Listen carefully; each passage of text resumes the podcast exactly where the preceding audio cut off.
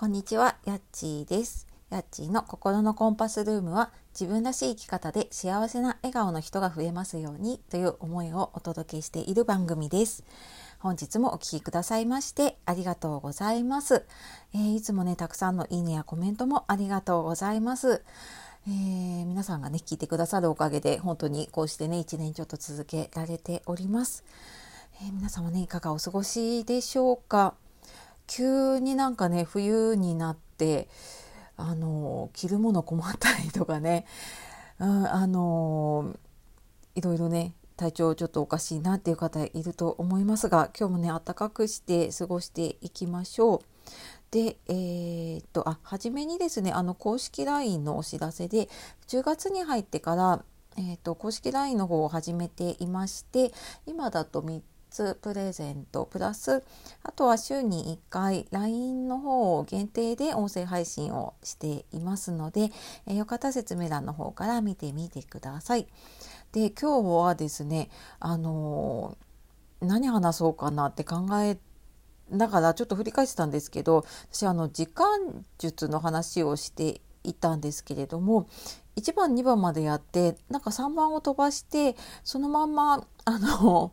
えー、とコラボライブとかが入っちゃったのかな。でなんかそのまんまに なってしまっていたので、えー簡単にできるね時間術の3番目の方をねお話ししようかと思います。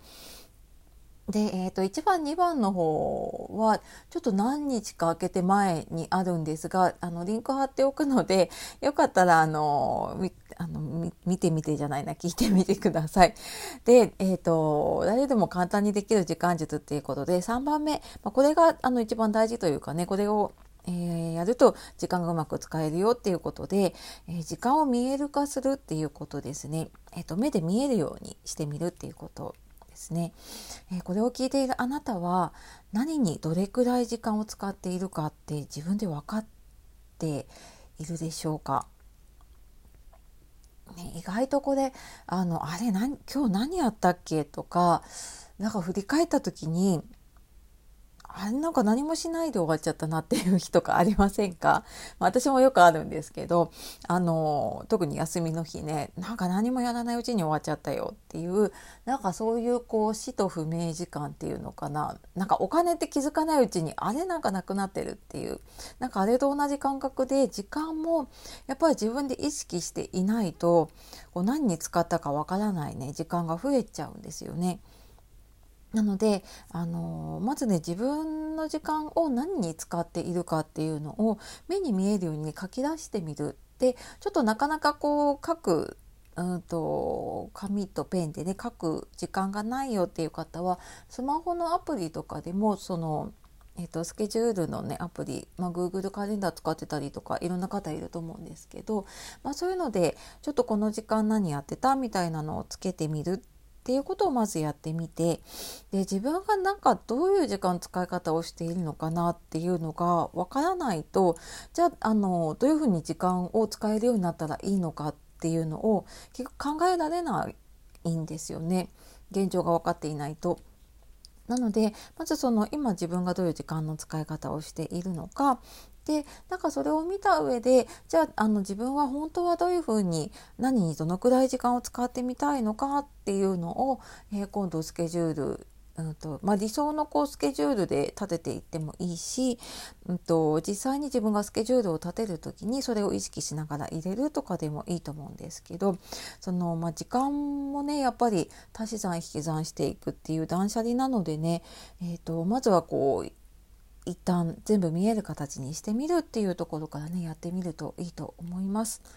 で今私もこんな風に話してるんですけど3年4年ぐらい前かなあの初めてそのビジネスコーチというかねコーチングを受けていた時にやっぱりあの目標達成するのにどうしてもねこうそれをやる時間っていうのを取らなきゃいけなくってどうも私その,、まあの時間の使い方がね今よりも結構タイトなスケジュールで動いていたのでもうどうやっても時間が取れなくってって言ってたらなんかそのまず1週間のログを取ってくださいって言われて週間のスケジュールに自分が実際にここの時間何してたっていうのを書いていってでもなんか結構で空白の時間があったんですよね。それやってみるとあれこれ何やってたんだろうみたいなその何かと何かの切り替えだったりとかなんかちょっと多分こう何気なくスマホを見てた時間とかだと思うんですけどね。でそういうのに気づいていくとじゃああのここをなくしていけばあの自分のやりたいことその自分の将来のために1日1時間を取るようにってその時に言われてで私はなんか朝30分とかあと夜30分とかなんかそういうふうに入れてたんですけれどもそういう時間をあの自分のための時間で、まあ、それも今の自分のためもあるし、えっと、将来あのやっておいた方がいいことをこう積み上げていく時間っていうのも含めてねそういうのをやっていくといいかなって思います。でこれってなんか頭で分かっていても実際にやった人だけがねその自分の時間って手に入れられるんだなっていうのを私もその時にすごい実感をしたしでそうやって余裕ができることでねやっぱり自分がこう余裕があって笑顔だと、まあ、自分も周りも家族もみんな笑顔になっていくんだなっていうのをすごく気づいたのでねここ、えやっていけるといいなと思います。で、えーと、とちょっと一人だとねなかなかできなかったりそのパッと思いついてやっても結局続かないということがあると思うので一度あのちょっと向き合う時間を取るのに、えーとですね、時間の使い方自分のための時間の使い方の講座を今月もやっています。で今週金曜日から、えー、と1週間ぐらいの間にいくつか日程を組んでやっているので、えー、気になる方いたら説明欄の方からちょっと残り少なくなっている日もあるので早めにちょっと見てみて、えー、ポチッとしてみてください。はい。では今日も最後まで聞いてくださいましてありがとうございました。では素敵な一日をお過ごしください。さようなら。またね